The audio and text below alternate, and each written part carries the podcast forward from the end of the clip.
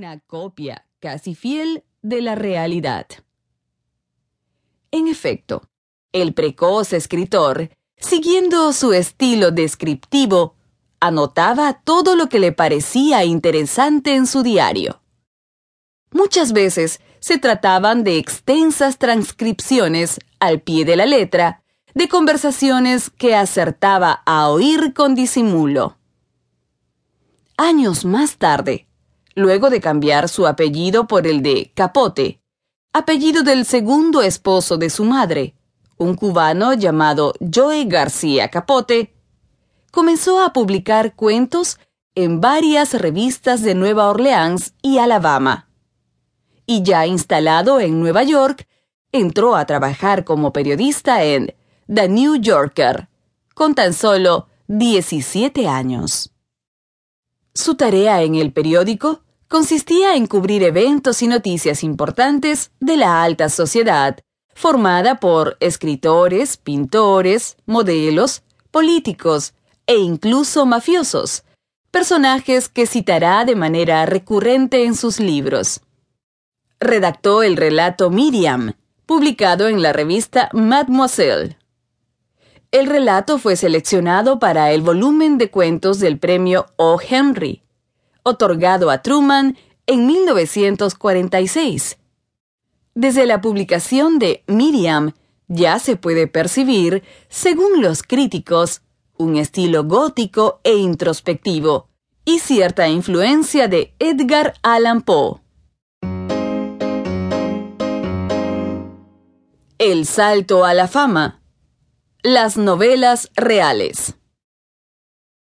Dos años después, Truman publicó su primera novela, Otras voces, otros ámbitos, libro que abordaba el tema de la homosexualidad, alternando con pasajes de su niñez.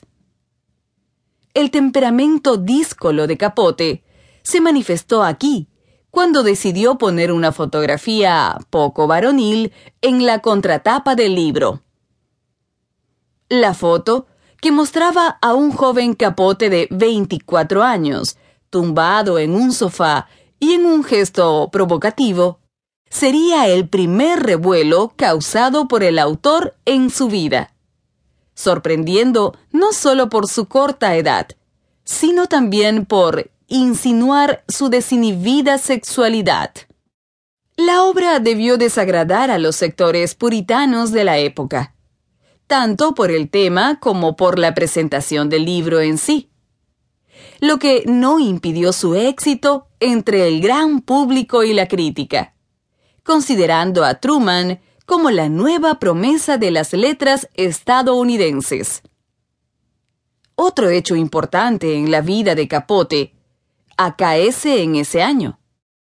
Conoce a Jack Dunphy, escritor, que se convertiría en su pareja para el resto de su vida. Inició al año siguiente la redacción de obras en varios géneros. Colecciones de cuentos, Un árbol de noche en 1949. Ensayos, Color local, Observaciones, en 1950. Comedias. El arpa de hierba en 1950. Además de reportajes para su consabido trabajo en el The New Yorker. Asimismo, realizó varias entrevistas para la revista de contenido erótico Playboy. Partió rumbo a Europa. Conoció Italia, Grecia, España y la Unión Soviética.